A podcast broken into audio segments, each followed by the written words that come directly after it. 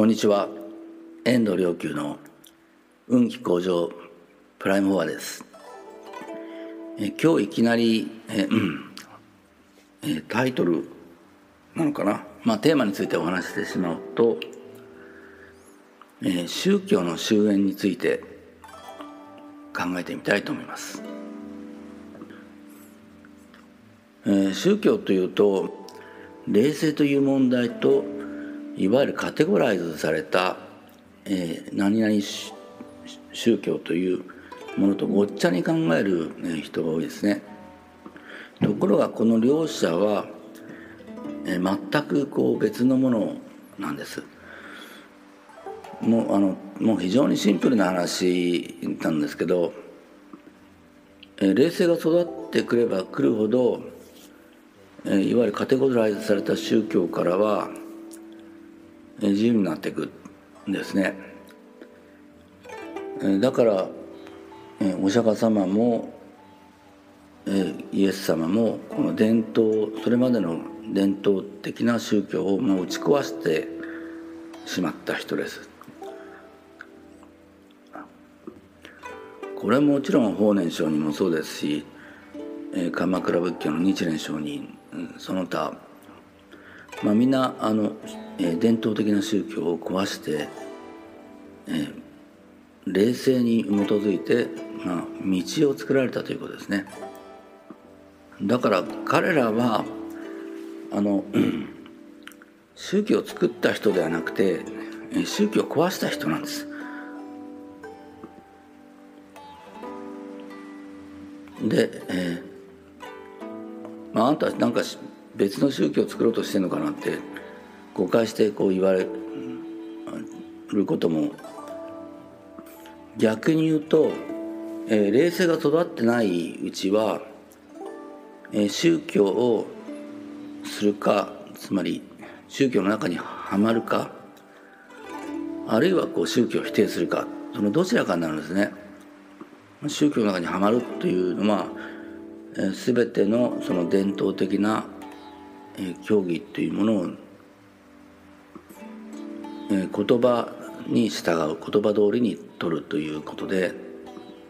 えそうすれば、えその、え教義の言葉というのは、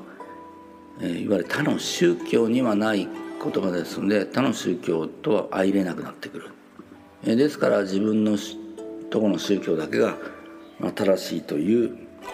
あるいは上だというそういう、まあ、発想になるわけですよね。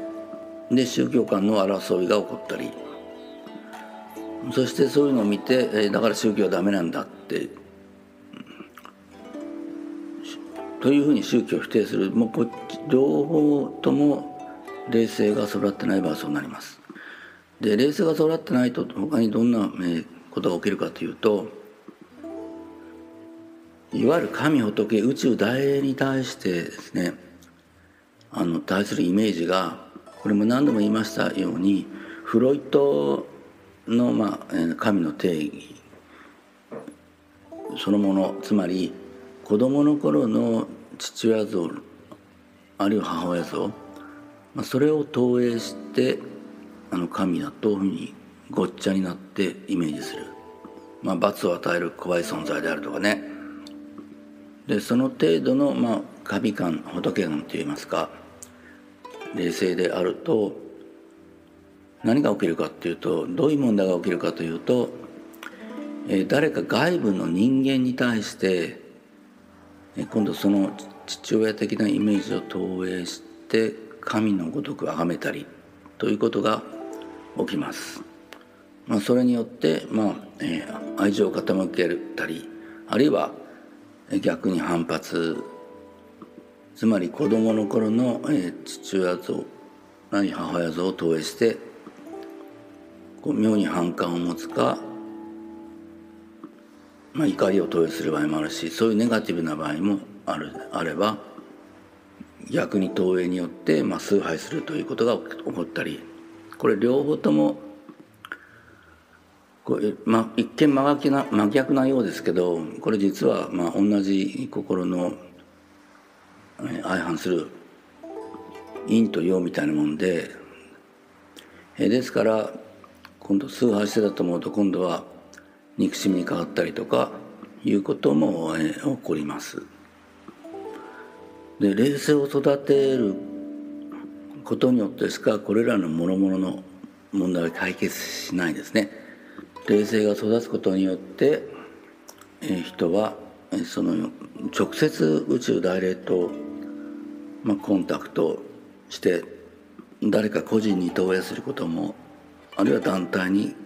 投影することも、えー、なくなりますし、えー、もちろん個人に対して、えー、崇拝なり、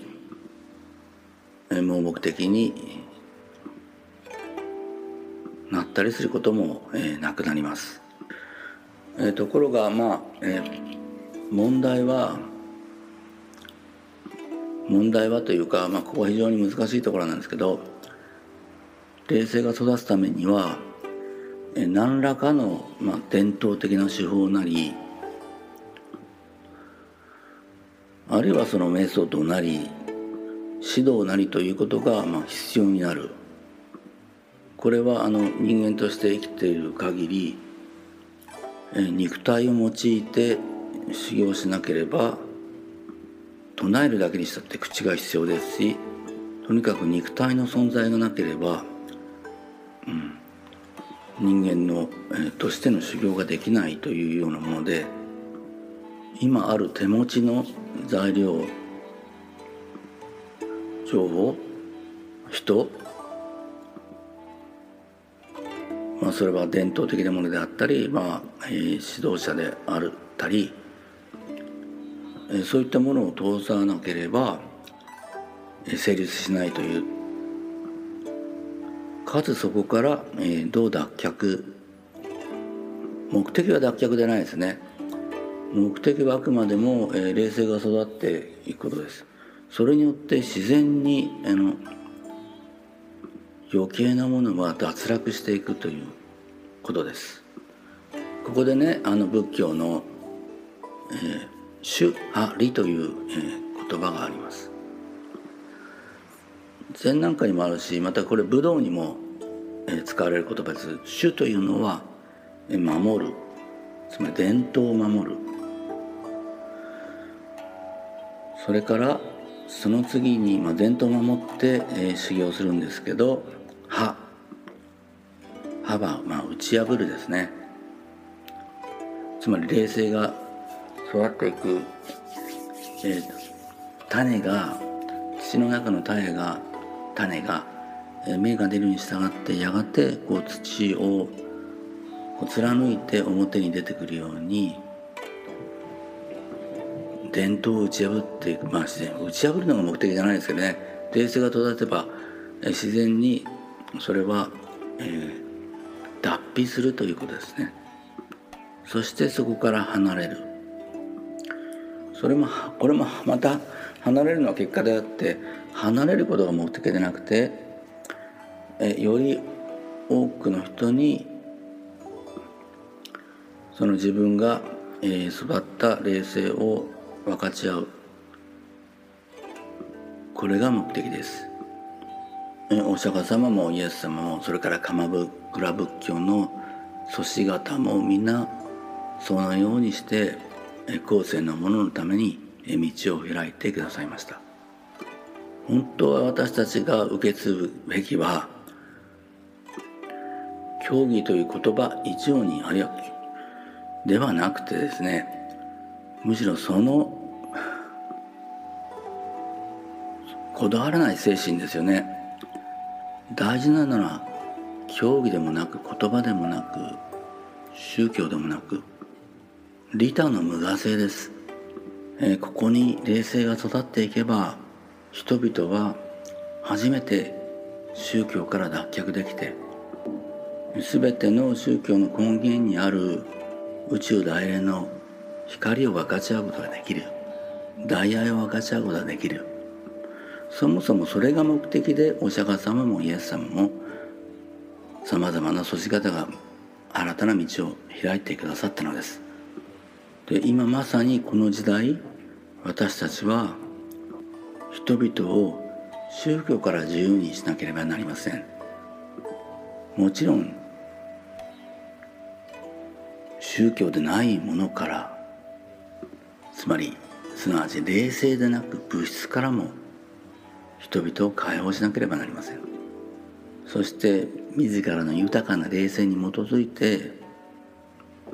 まさに無道儒教の中にあるように心に従って全てのものにおいて自在に豊かになれるように宇宙大霊との光と大愛を分かち合うのです。実は希望の日も希望の一生命もそのためにこそあります。あなたの霊性が育ちさまざまな、えー、か不自由さから脱却して宇宙大霊の、えー、光と大愛でに満ちて大いなる自由の中に生きることができますように。